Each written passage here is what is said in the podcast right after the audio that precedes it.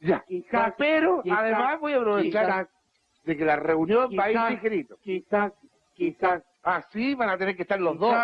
quizás, quizás, Y vamos a hablarlo todo. Está queriendo el Estás tiempo. perdiendo el tiempo pensando, pensando. Hola, hola Qué chiquillos. maravillosa canción. hola, hola a todos. Bienvenidos a nuestro quinto capítulo. Quinto capítulo del podcast de Suácate Games. ¿Cómo está, señor Invierno? Hoy súper bien, súper bien, eh, con, con este súper capítulo que se nos viene. Entretenido, interesante, misterioso. Eh, ¿Comenta usted o, comenta, o comento yo de qué trata el capítulo de hoy? Oh, me, me- me dejaría, me dejaría a mí, a mí comentarlo? Por favor, por favor. Ay, gracias, señor profesor. Hoy día va a ser el capítulo de los videojuegos malditos. Sonó tétrico, ¿no? ¿Sí o no? Yo me asusté, yo me asusté muchísimo. Si no hecho. regrabamos, porque a lo mejor soné como imbécil, entonces no sé. Grábalo de nuevo si querés. No, si lo estoy diciendo en serio. Oye, te comento. Eh, bueno, antes, antes de empezar con el capítulo y darte mi opinión sobre eso, porque ya yo ya tengo una idea.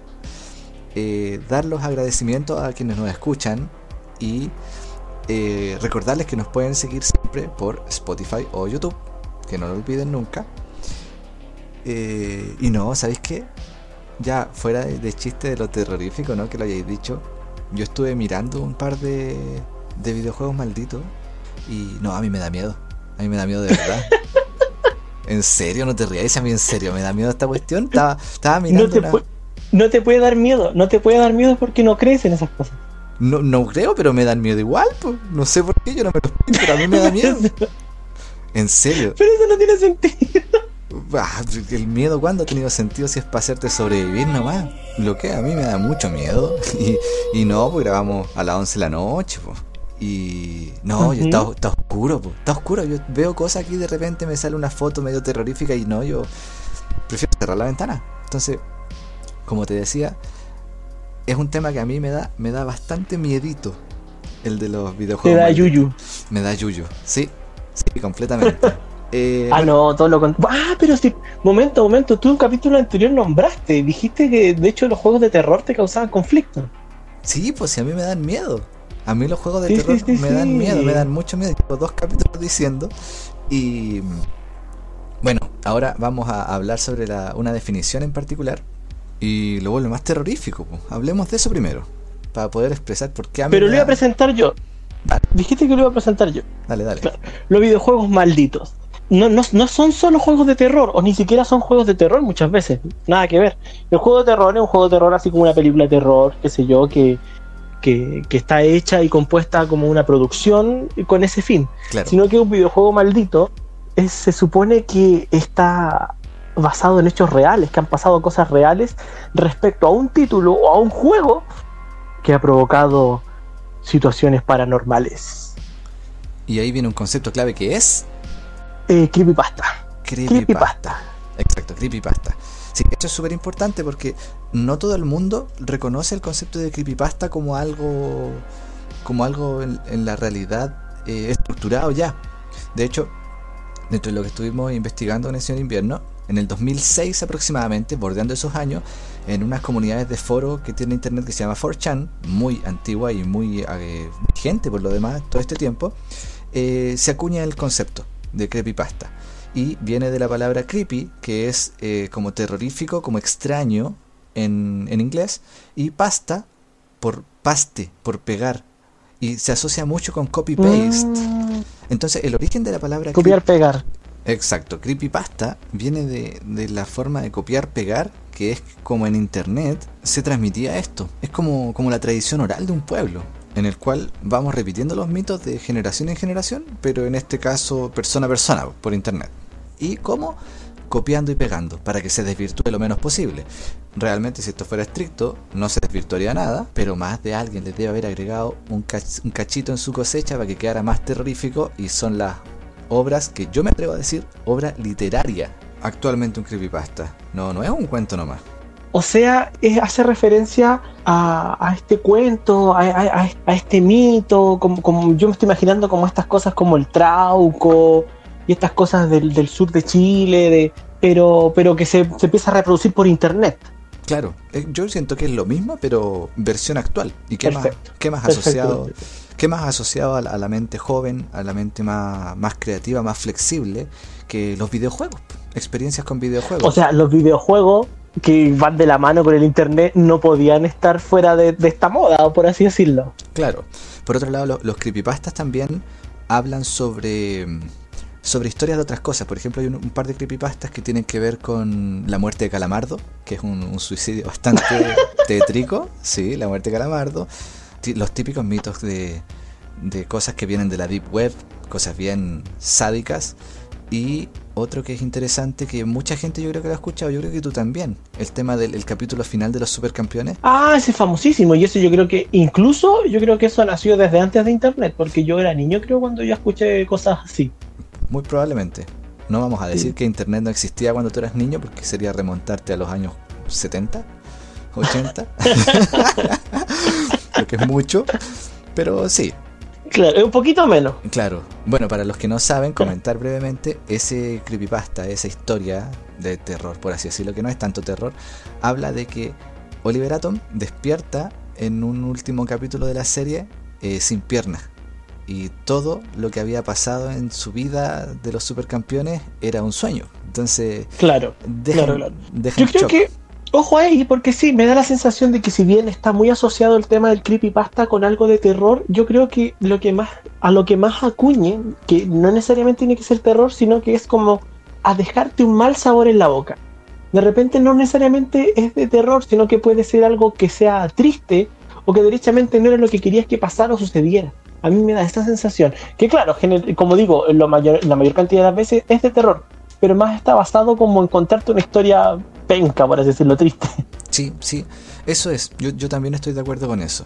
Y bueno, la idea de este capítulo, como lo estamos presentando, es hablar de eso. Hablar de los creepypasta, pero enfocados a alguna relación que tengan con los videojuegos. Que es el tema central. de Los videojuegos malditos. Oye, profe, yo estoy mirando tu cámara a ti. Aquí hay una weá detrás tuyo. No, estoy molestando. Si tengo la pizarra, son ejercicios nomás, son ejercicios de matemática. Déjame creer que eso nomás, po. Gracias. Perfecto. Lo malo es que al otro lado Que tengo- el- ese ejercicio justo dio 6, 6, ya. Sigamos. Entonces, em, con los videojuegos, con lo- los famosos videojuegos de, o sea, relacionados con todo esto de creepypasta. Sí, pues algunos, algunos videojuegos. Yo parto porque hoy, hoy día estoy concedido de, de- de partir, de, tener iniciativa, así que estoy emocionado. Por favor. Quiero, quiero partir con un clásico, porque yo también hi- hice mi tarea, eh, así que también estoy investigando y quiero partir con un clásico que es el Polybius, que fue un videojuego eh, por allá por el 80, que era una máquina arcade, las típicas máquinas arcades donde uno iba a jugar a los arcades, valga la redundancia, y es un juego que no tiene nada de terror. No tiene nada de terror, no tiene, no tiene ninguna cosa que debería dar susto. Oye. Es- El videojuego es de una navecita, de una nave Eso te iba a preguntar. eh, si, que mal, va por el si, mal no, dime. si mal no recuerdo, es un- una nave que es un triangulito, ¿verdad? Eh, es muy sencillo si, yo- si uno lo ve bajo el concepto como juego es muy sencillo porque es una navecita. Eh, estamos hablando que el juego es de 1981 o sea estamos hablando de un juego antiguo derechamente desde los primeros inicios de los videojuegos por lo tanto no hay tanta tecnología ni tanto efecto ni nada. Era un triángulo derechamente y que tenía que destruir asteroides y que tenía que destruir diferentes cosas en el espacio. Entonces una nave espacial iba disparando diferentes cositas. Eh, y claro, la nave giraba en su propio eje. La, nave giraba en su propio eje y ahí uno iba apuntando y disparando alrededor del resto de la pantalla. Pero al parecer, el videojuego, el, el mito, dice que era como una, una investigación, como un experimento del gobierno de Estados Unidos y que había varias, varias cosas detrás de los colores y de, y de los efectos y, de todo cómo se iba reproduciendo en el juego. Que al parecer eh, la- la- los colores generaban ciertos mareos, vómitos, confusión. La gente en general cuando terminaba de jugarlo terminaba mal. Incluso el mito llega más allá y dice que algunas personas jugaban Polybius y en estos arcades mientras ellos estaban jugando dicen haber visto los típicos hombres de negro, así como la película Hombres de Negro, hombres de terno, corbata, qué sé yo, como mirando de lejos, viendo qué sucedía con las personas que se ponían a jugar este arcade. Ya, pero espera, y espera, finalmente espérate. este arcade Pero- fue removido. Ya, pero espérate, espérate, ¿te das cuenta? Empezamos el capítulo y me decís, no, si tú no creías en eso. Ah, pero aquí me estáis hablando de que esta cuestión puede haber pasado. Pues yo me imagino a dos hombres ahí parados con terno ahí que me quieren matar o quieren ver qué me pasa. Ya, eso, eso sí es creíble, pues. ¿Qué fantasma aquí? Sí, pero este juego, claro, es- por lo menos en este caso particular no hay nada sobrenatural. Eh, y se supone que hay muchos registros de personas que realmente sufrieron alucinaciones, vómitos, mareos, eh, sufrieron diferentes tipos de malestar al- después de haber estado expuesto un periodo de tiempo relativamente prolongado jugando la máquina, jugando el arcade. O sea, en resumen, tú me Y que efectivamente también desapareció y lo sacaron de todas las arcades en algún momento, también eso es un hecho. O sea, tú me estás diciendo que el gobierno de Estados Unidos, cosa que creo posible, estaba enfermando a esos a esas personas como una, con una especie como de, de arma que entraba por los ojos, un daño visual. Yo no he dicho nada de eso, tu, tu imaginación está mal y llevamos recién el primer juego conversado. Yo solo No, estoy diciendo, ya, pero es que, ¿viste? no estoy ¿Te das diciendo que fuera un arma. Pero te das cuenta, estás estás haciéndole daño a, una- a la- bueno, no tú, no tú, me refiero a los que crearon el juego, a las personas, o sea, ¿qué más podía ser un, un arma? Pues si hay hombres viendo eso, no, qué miedo. No, no, no. Bueno, Yo lo único, eh, la única pero es referencia. el mito hasta el día de hoy. Se supone, se supone que hay gente que hoy en día ha tratado de replicar el juego, que ha tratado de, de- de rehacerlo. Los coreanos. Eh, se puede buscar en YouTube Los gente que lo haya tratado de hacer y en realidad uno las imágenes no son, según tengo entendido, no son imágenes del original. No tenemos acceso a imágenes del original. Aparte, como digo, esto pasó en el 80, por lo tanto no había gente con celular que pudiera grabar en esa época la situación. los Pero nor- hay, hay, ¿cómo se llama? Réplicas del Polybius en, en YouTube, puede encontrar el gameplay y cosas así. Y en realidad de que los colores, aunque sean figuras geométricas muy básicas, dada la época, la tecnología para hacer el juego, es verdad que los colores son bastante psicodélicos, por decirlo menos. Psicodélico y, puede, yo creo que me, marearía por lo menos, sí, porque todo gira y... Pero puede ser simplemente porque a lo mejor eh, era muy mala la calidad de los efectos. Yo la única referencia que tenía del Polybius, lo único que sabía es que tuvo una, una referencia en Los Simpsons. Que Bart salía frente al, al Polybius supuestamente y creo que se enfermaba, pero nunca investigué más allá, no, no sabía que tenía tanto trasfondo. Y no sabía lo que me decís tú recién, porque más encima los norcoreanos están trabajando con él como arma para destruir el mundo. Justo fue eso lo que yo dije. Sigamos mejor. Oye, hablando de juegos antiguos, yo te voy a hablar entonces, pero brevemente, porque encontré poquita información al respecto de un juego que se llama Berserk. Berserk, también de los años 80, es un, un videojuego shooter. Pero no es como los shooters que uno ve ahora en primera persona o en tercera persona. Este es un shooter que uno ve de una vista cenital. Cenital se- es decir desde arriba. Ya uno está mirando desde arriba una escena Ujú. donde ve un humanoide que tiene que matar a unos robots o alienígenas o monitos que salían con forma humana también, pero que se supone que no son humanos. Entonces este personaje va destruyéndolo. Era muy simple, Perfecto. Pero, pero, pero, aquí viene el pero, tenía una dificultad muy alta. Se creía que tenía alrededor de 6.000 niveles y ocurrieron dos casos de personas que murieron después de jugar el videojuego. No se tiene idea por qué, pero las características de estas dos personas frente al videojuego fue que consiguieron los puntajes más altos. Uno de los cabros murió de un ataque al corazón, tenía 17 años, con un puntaje récord de 16.660 puntos. 666. Ahí quizás va alguna otra cosa metida entre medio. Y otro que también batió récord, que tenía 18 años. Eran cabros jóvenes y mueren de infarto. No, pero eso. Pero eso tiene que ser porque, claro, seguramente el juego, primero, 6.000 niveles ya es una locura, una locura. O sea, y nosotros quejándonos porque nuestro videojuego tiene 8. Y después, seguramente, claro, si la dificultad era, eh, la dificultad era muy alta, eh, probablemente el nivel de concentración, eh, no sé, estrés, los ojos, todo, todo la- la- el recurso humano que, necesitaron esas personas para poder llegar, probablemente superar esos niveles y conseguir esos puntajes. fue un sobreesfuerzo. Yo creo que ahí les dio un colapso, claro, un paro cardíaco, lo que sea, pero finalmente el juego era legendariamente difícil, probablemente con todo lo que me estás contando, pero ahí está el, el, el sobreesfuerzo, yo creo, de las personas haciendo cosas que no, no, no se pueden y, y, se mataron. No, tampoco lo creo como que el juego sea malo, entre comillas, digamos, o sea, igual 6.000 niveles es bastante malo, pero... claro, pero, pero, pero de, ahí, de, ahí, viene el mito entonces, ¿tú cachai? De, del hecho de que son de que causó muertes, muertes sin explicación y muerte en personas que, que, no, bueno, se menciona también porque tras la autopsia no tenían eh, problemas cardíacos de ningún tipo. Entonces, wow. quizás qué sería realmente lo que, lo que les habrá producido la muerte y como todo mito, podría haber sido nadie también. Puede haber sido que nunca se produjo tal muerte y se, se inventó una historia que se mantuvo hasta ahora gracias al copy-paste. Puede ser también. Tal cual. Wow. Bueno, pas profesor, pasemos a un clásico, porque yo creo que todo el mundo ha escuchado hablar de los creepypastas de Pokémon. Oh, y dale, yo también tengo uno de Pokémon.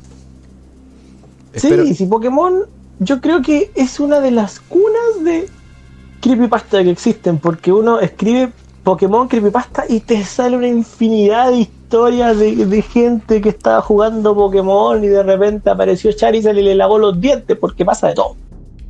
El que yo recopilé, que creo que es uno de los más clásicos que he escuchado muchas veces del creepypasta de Pokémon, es el cartucho maldito de los primeros Pokémon, si mal no recuerdo de Pokémon Red, que sería el primer Pokémon, donde un niño, eh, o, o, sea, los niños al, al jugar el cartucho de Pokémon, en, la banda, que es el pueblo de los Pokémon fantasmas, uh -huh. eh, sufrieron, digamos, fueron víctimas del terror.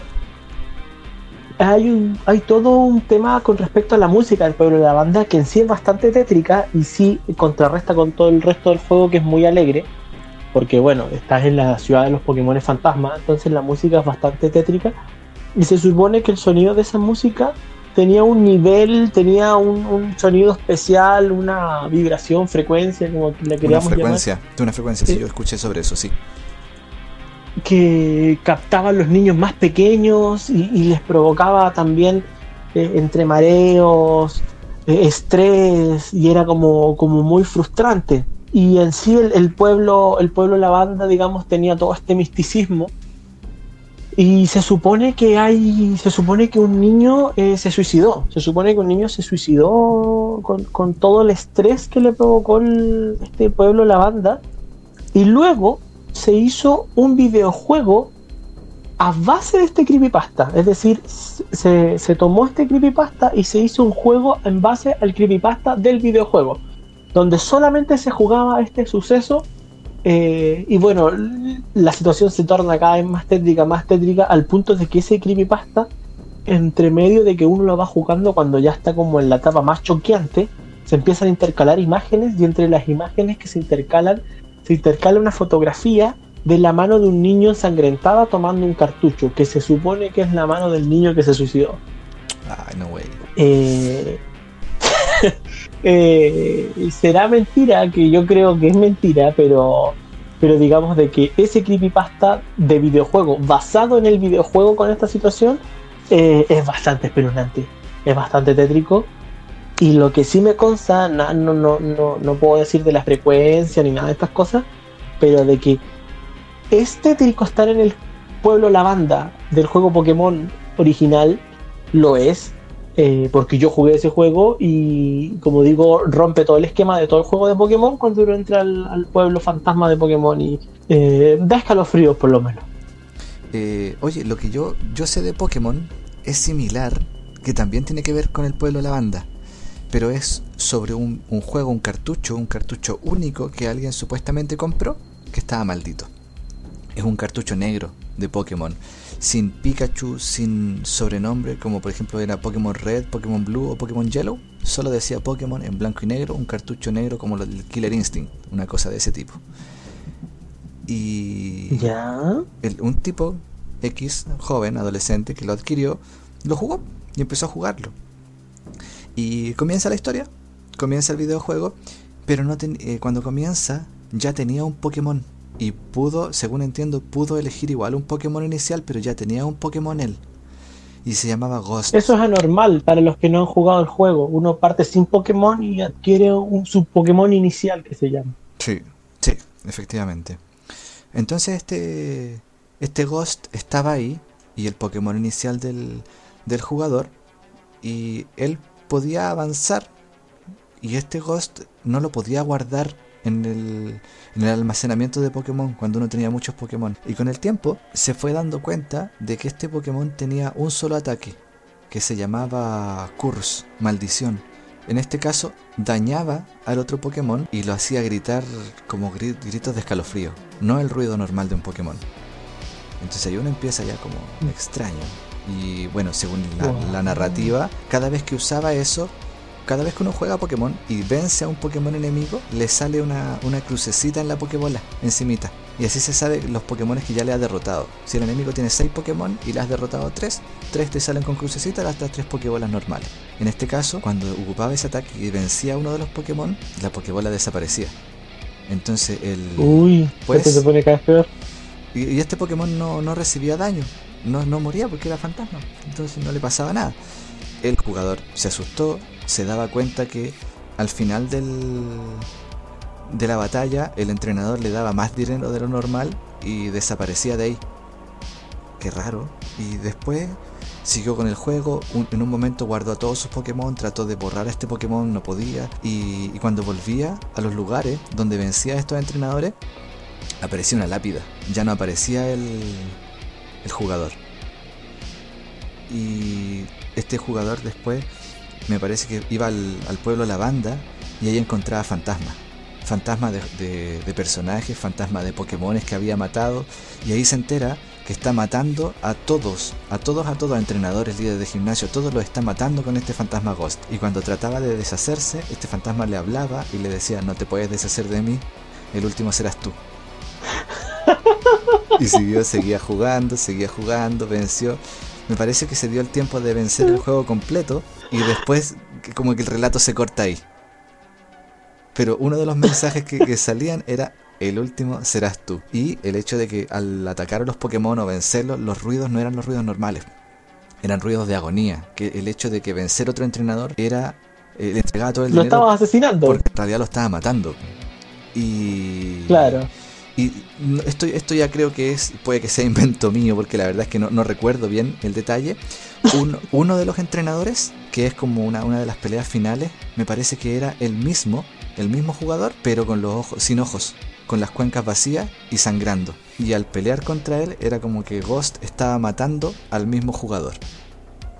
En relación al... Después vienes tú, el, el último serás tú. Ah, Entonces, así se trata el- la historia del, del Pokémon Black y que yo la primera vez que la escuché, con lo miedoso que soy, te terminé, pero no, no era... no, sí. no, no me pasó ahora, nada. ahora rememorándola también, yo creo que así es como el día de hoy nuestro querido profesor no duerme. Sí, no, yo hoy día yo creo que no voy a dormir. Mañana tengo el reforzamiento temprano, así que voy a pasar de largo. Pero es interesante, es interesante y claro, todo, todo, esto- todo, el, todo el mito que, que se, que se genera. Eh, pero como partía diciendo, Pokémon es una cuna de creepypasta gigantesca. Ahí donde nosotros podemos poner la duda de decir, ¿será coincidencia? No sé, sabía, a mí el hecho de la, mínima duda me empieza a producir miedo. Si eso es, el hecho de dudar. Por ejemplo, yo, como te digo, yo no creo en fantasmas, en cosas religiosas. Yo no, soy súper eh, práctico en ese aspecto. ¿m? Cosa de que casi que si lo puedo ver o percibir, lo creo, si no, no lo creo. El punto es que siempre existe la pequeña duda en lo, en lo que chuta. Y si realmente no es que el juego esté maldito, y hay algún psicópata consiguiendo algo relacionado con el juego, ya eso sí te lo creo. ¿Cachai? Los del gobierno del norcoreano. El gobierno norcoreano nos quiere matar a todos con polivios. Claro, claro que sí. Hay un juego que está basado en creepypasta y que yo creo que eh, varios de los que nos escuchan, si les gustan los videojuegos, tienen que conocerlo, que es el famoso Slenderman. Oh. Porque Sí, aquí es a la inversa. Aquí es a la inversa, aquí es un creepypasta que se vuelve videojuego. Yo no tengo muchos datos de, de lo que es Slenderman, el concepto. Sé que, ah, digamos, físicamente es esa criatura humanoide Es como Peter Languila. muy alto, Peter Languila claro, muy alto, muy delgado, de rostro blanco, sin rostro en realidad, de cabeza blanca, rapada. Según entiendo, fue un. es como, como un mito urbano de un tipo que se roba niños, de una criatura que se roba niños, porque no alcanza a ser una persona, es muy, es muy alto, es muy de- si bien tiene forma de humanoide, es muy deforme, es muy alto, muy delgado. Porque se supone que hay fotografías donde salió esta criatura y que siempre estaba como en los parques de los niños, con niños jugando, en las plazas, en cosas así, fotografías de niños, y como que esta criatura siempre estaba acechando cerca de estos de estos de los niños. Entonces, eso es lo poco y nada que sé de Slenderman, esta creepypasta que surgió en internet, porque hasta las fotografías podrían ser falsas, quién sabe, llevó a hacer un videojuego. Un videojuego de Slenderman, de hecho hay varios, hay varios, porque finalmente como, si bien se hizo muy famoso el concepto de Slenderman, esta criatura, creo que no, no tiene que tener ningún autor porque finalmente nace en internet en la red, por lo tanto hay muchos videojuegos que se han inspirado en, en- en este creepypasta que no tienen directa relación uno con el otro, pero el concepto es el mismo, el concepto es eh, esta criatura que te acecha, que sí es un juego directamente de terror, Sí, no, esa esta cuestión. criatura... Yo, yo lo que sé de, de Slenderman, claro, también había escuchado eso, de que venía de, de Creepypasta y supe que tuvo muy buena recepción en su momento. Pero, pero yo nunca lo alcancé a probar, la verdad, porque claramente me dan miedo, pero eh, escuché que era muy bueno, que era interesante, que te atrapaba, que la idea era vencerlo, pero nunca supe cómo. Me parece que era escapando, porque habían pistas. Entonces era como un juego de puzzles relacionado con, con terror. Ay, los juegos de puzzle en general me gustan, así que... Podría buscarlo, podría probarlo, Me sería interesante. Mm. ¿Qué otro juego? ¿Qué otro juego? Eh, bueno, antes de, de pasar al que yo considero uno de los más terroríficos junto con el Pokémon Black, antes de pasar a ese, que es de nuestro querido erizo azul Sonic, antes de tocar este, quiero hablar de uno que no es tan creepypasta en realidad, es más real, porque no, no tuvo un efecto mítico o que matara gente o pasaran cosas. Es un juego para PlayStation 1, ya con gráficas 3D, que se llama LSD, igual que la droga. Ya, Este no lo conozco. ¿no? Este juego usa eh, mucha referencia a arte abstracto, eh, imágenes muy psicodélicas, que se supone que es un simulador de viaje de ácido, de viaje, viaje de ácido de LSD. Se supone que es eso. Entonces tiene, tiene escenas con unos colores muy fuertes en cuanto a rosado, en cuanto a planos que cambian de ángulo, caras como inexpresivas, caras con expresiones más, más tétricas. Entonces todas estas, estas situaciones, el, mito cuenta que desarrollaron experimentos con, con gente que los drogaban casi a la fuerza con LSD y desarrollaron el juego. De hecho, es súper raro, o sea, te ponen en una pieza, una habitación donde empiezas a caminar, ves cosas muy raras y, y no tiene fin. No tiene fin. Paseas random por una infinidad de lugares distintos, unos, un prado liso con unos árboles como secos en colores extraños que siguen avanzando y, y no tiene sentido. O sea, realmente es súper, súper raro.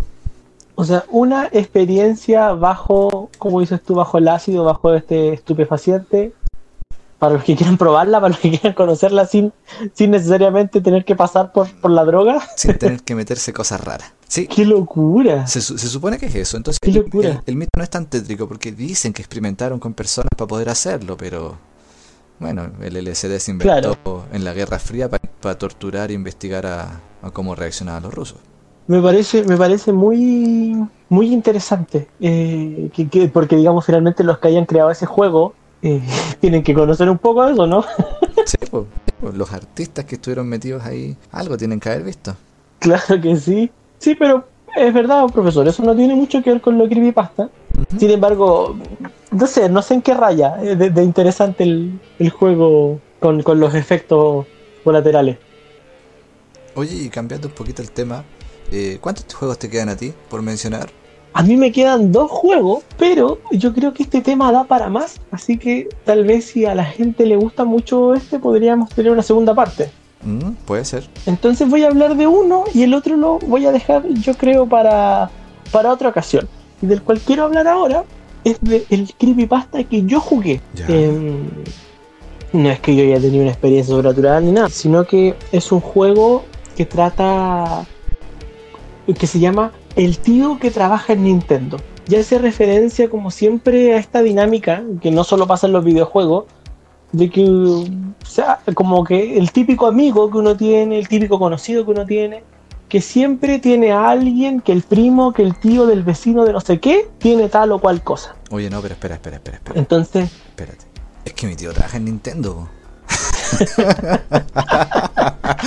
claro, exactamente. En esa dinámica así como, oh, pero yo tengo, yo tengo justo eh, el vecino de mi primo del perro, eh, justo se dedica a tal cosa, o te puede ayudar, o voy a preguntarle. Entonces, en esa dinámica, eh, el, el- el creepypasta más se basa como en este concepto cotidiano de el tío que trabaja en Nintendo. Se supone que basado en un hecho real, se supone que no. Los creepypastas son así, no se sabe finalmente. Pero la gracia del creepypasta es que lo deja en duda. Eso es lo Claro, bueno que tiene interesante. porque porque finalmente no hay una fuente ve- verídica de lo que de lo que de lo que se dice y nadie pero el tiempo de sí hay antes sí hay uno que otro antecedente que te puede dejar como dices tú la duda pero digamos el creepypasta te deja eso al aire y simplemente hay ciertos antecedentes que tal vez uno si es que quisiera pueden ser verdad Mm. entonces, en esta dinámica, el tío que trabaja en Nintendo fue un- es un juego de, de aventura gráfica, digamos, eh, estos típicos juegos donde no hay mucha acción ni mucho movimiento, sino que uno simplemente tiene que elegir las opciones de diálogo más que nada, y de acuerdo a las opciones de diálogo se va desarrollando la historia. Y parte con, con uno es como un niño y que tu amigo te invitó, entonces tu amigo te invitó a su casa a jugar Nintendo esta noche. Entonces tú llegas a la casa de tu amigo, qué sé yo, lo normal. Tomas once con sus papás, qué sé yo, bla, bla, bla. Y él siempre, y él siempre presumió y habló de su tío que trabajaba en Nintendo. Entonces, en esa dinámica del tío que trabajó en Nintendo, tú uno como jugador, uno como jugador de este juego, de esta simulación, va notando que hay ciertas cosas extrañas, que los papás se comportan medio extraños, como que son medio ariscos, no son tan simpáticos como parecían, se van a acostar temprano los papás y le dicen al hijo, oye hijo, nosotros vamos a ir a acostar, así que si tú vas a estar con tu amigo, tú quédate en pie para abrirle la puerta a tu tío porque hoy día tu tío se viene a quedar a la casa. Y ahí ya empieza el descalabro, porque inmediatamente el niño cambia de actitud, tu amigo me refiero, tu amigo cambia de actitud porque sabe que viene su tío. Y cada vez, a medida que avanza la hora en el juego, él, cada vez está más angustiado porque va avanzando la hora y porque va a llegar el tío, porque va a llegar el tío. Y lo que primero parecía algo fantástico porque iba a llegar el tío que trabaja en Nintendo, después se empieza a volver cada vez más angustiante. Eh, y ahí uno, como digo, puede tomar diferentes opciones. De hecho, el final bueno del juego, o el final, el final positivo del juego, es cuando tú te peleas con tu amigo y dices, ¿sabes qué? Voy a llamar a mi mamá para que me venga a buscar al tío. Entonces, cuando tú lo amenazas con que te vas a ir, con que sabes qué, me voy a ir, él te ruega que no, no, por favor, no, no, no, no, no, no, no te vayas a ir, no te vayas a ir. Y uno no entiende por qué.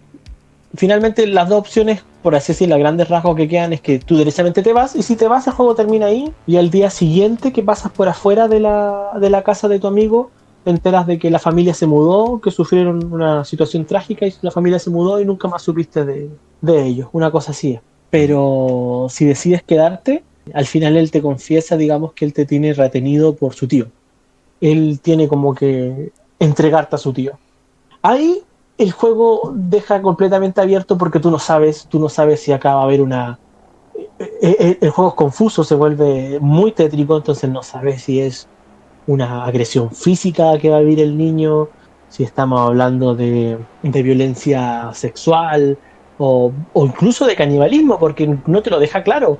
Eh, dado que, te dan solamente muy pocas pistas y el niño solamente, tu amigo te dice cosas muy ambiguas, y en un juego de este calibre, de, de, de, de esta, de esta psicosis, por así decirlo, eh, no sabes si derechamente cuando te dicen, oye, mi tío viene para acá porque te va a comer, ni siquiera sabes si es realmente literal o no.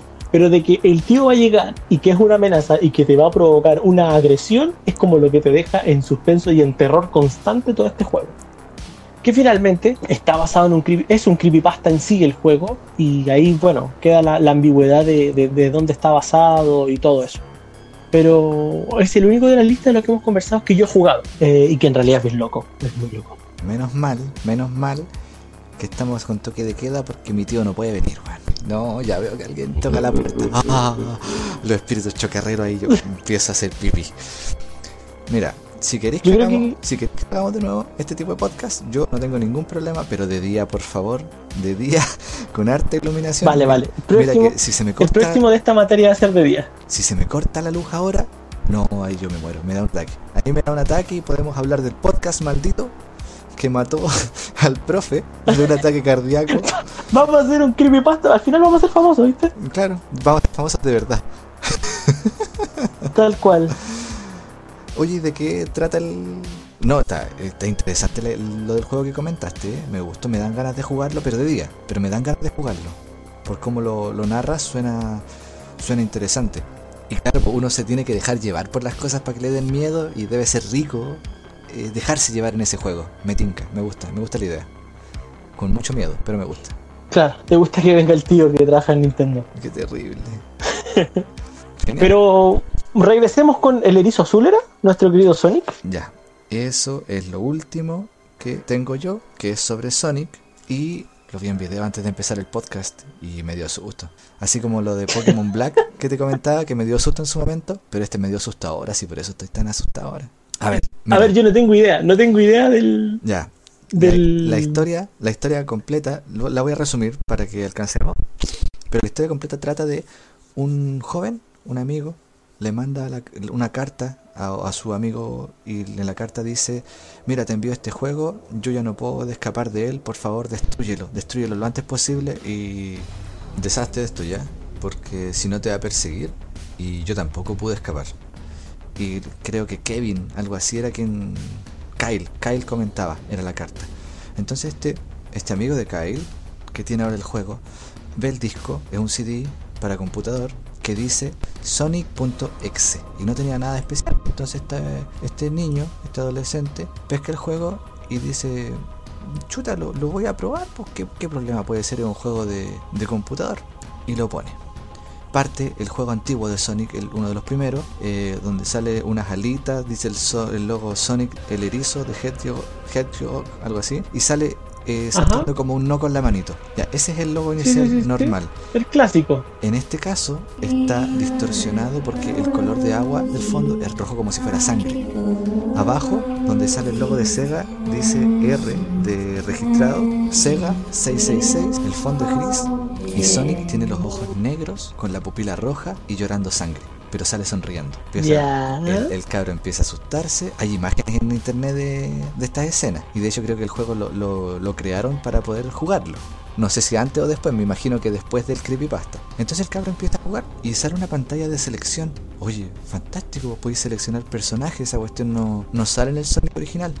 Y en la pantalla de selección podías elegir a Tails, que es un zorrito con dos colas de color rosadito, no naranjo, Knuckles, que es Medio un- amarillo, claro. uno rojizo y sorpresa. El Dr. Robotnik aparece ahí también en la portada para elegirlo. Genial, pues podía Jugable. elegirlo. Jugable, pues eso no se puede normalmente. Entonces el jugador abre a Tails, a Colitas. Y cuando empieza a jugar con Colita empieza a correr en el primer mundo, que era más grisáceo. Pero la música estaba invertida, sonaba al revés. Y de repente aparece animalitos muertos en el suelo. Y se escucha una voz que decía, voy por ti. De a poco se empieza a notar que algo azul se empieza a mover en la pantalla. Y es Sonic. Y cuando aparece Sonic frente a Colitas, pues te empieza a perseguir, pero no es un Sonic normal, es este Sonic azul, pero con una sonrisa con dientes filosos, los ojos rojos y llorando sangre. Y te persigue. Y el, el sprite de Tails no mira a Sonic, empieza a mirar la pantalla, asustadísimo, con cara de terror, y escapando. Escapando, escapando, escapando, hasta que lo pillan, la pantalla se va a negro y termina. Chuta, y como que se reinicia el juego. Empieza de nuevo, tiene que jugar como a la escondida, con Knuckles, el rojito. Empieza a escapar, pero en este caso el suelo es metálico y está con sangre. Y pasa lo mismo. Sonic lo empieza a perseguir, ¡Qué horror! lo pilla y también lo mismo. Después tiene que jugar con Robotnik, misma situación, y Sonic empieza a hablarle, a decirle no puedes correr, no puedes escapar de mí.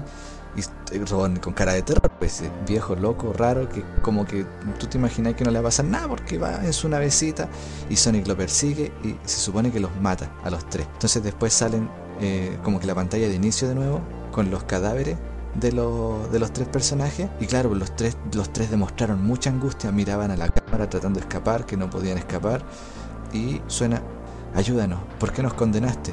Corre antes de que te atrape a ti. Fue como lo último que, que pasa. Se escucha una, una risa de fondo y mensajes que no puedes escapar. Fue muy divertido jugar contigo y con tu amigo Kyle. Eh, no puedes correr, te vamos a pillar. Entonces ahí el cabro se recaga de susto y, y hasta, por, hasta por ahí llegaba la historia que fue lo que yo alcancé a ver porque después me dio miedo. Claro, porque también podía ser tú el siguiente. Yo podía ser el siguiente, claro. No, no pude seguir. Como te digo, yo, yo creo que si uno, uno se deja llevar, es más entretenido. Sí, claro que sí. Claro que sí, finalmente yo creo que la dinámica del terror funciona un poco en eso, en el que uno se deje. O, o en todo, porque finalmente, no sé, a mí me encantan las películas de los Vengadores y la pelea de los Vengadores y son peleas súper ficticias, pero es uno el que se deja envolver en que esa pelea es real y, y- y disfruta de la magia de eso. Yo creo que finalmente uno juega a eso.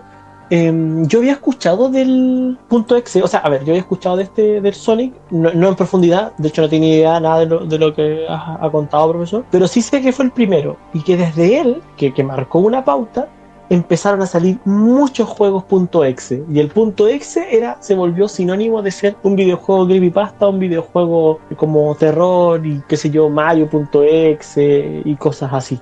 Sí, yo ya. Entonces tiene que haber sido bastante fuerte y bastante interesante para generar esta, por lo menos, moda. Sí, pues yo. Eso fue lo que alcancé a ver en el video, porque claramente en un video da mucho más miedo que leerlo nomás. Pero lo que vi después, por comentario, cosas así, era que supuestamente al final aparecía un peluche de Sonic ensangrentado, mirando a los ojos al. a quien estaba jugando esto en la cama del jugador. Así como que, ahora venís tú, ahora venís tú. Yo creo, yo creo que todos los que te escuchamos sabemos que estás con miedo. Yo estoy muerto de susto ahora. Sí, Yo espero que no me aparezca un peluche con un peluche Sonic justo aquí. Ahí sí que me muero. Yo ya sé que regalarte para tu cumpleaños. No, ya, no, ¿para qué? Si ya me vaya a regalar el, go- el goro de plasticina. Dejemos el goro de lado, que eso no es creepypasta. No sé, ¿habrá creepypasta de Mortal Kombat? Disculpen nuestra ignorancia si es que hay alguno que ya lo sabe. Si hay uno, ¿Hay uno? un Mortal Kombat, Oh, no recuerdo, parece que era SE. Y la gente creía que era edición especial, pues, Special Edition, pero no, era Satanic Edition. Cuento corto, oh. hay dos, dos jugadores, dos personajes nomás, o sea, un personaje elegible nuevo que es como un diablo rojo y otro cualquiera. Y el otro, el otro jugador eligió a Sub-Zero y se pusieron a pelear. Y cada vez que uno perdía, le iba haciendo daño en la realidad al jugador, pero no sabían por qué y no se daban cuenta. Se, se mataron entre ellos muchas veces y al final, cuando ya como que el, el ganador que fue este diablo rojo, el jugador se sintió feliz porque el otro cable era súper bueno. Como le ganó finalmente, le hizo un fatality en el juego. Y en el juego le saca el corazón a Sub-Zero. Oh, fantástico, y de repente se da cuenta que él tenía la mano húmeda. Y él le había sacado el corazón a su amigo.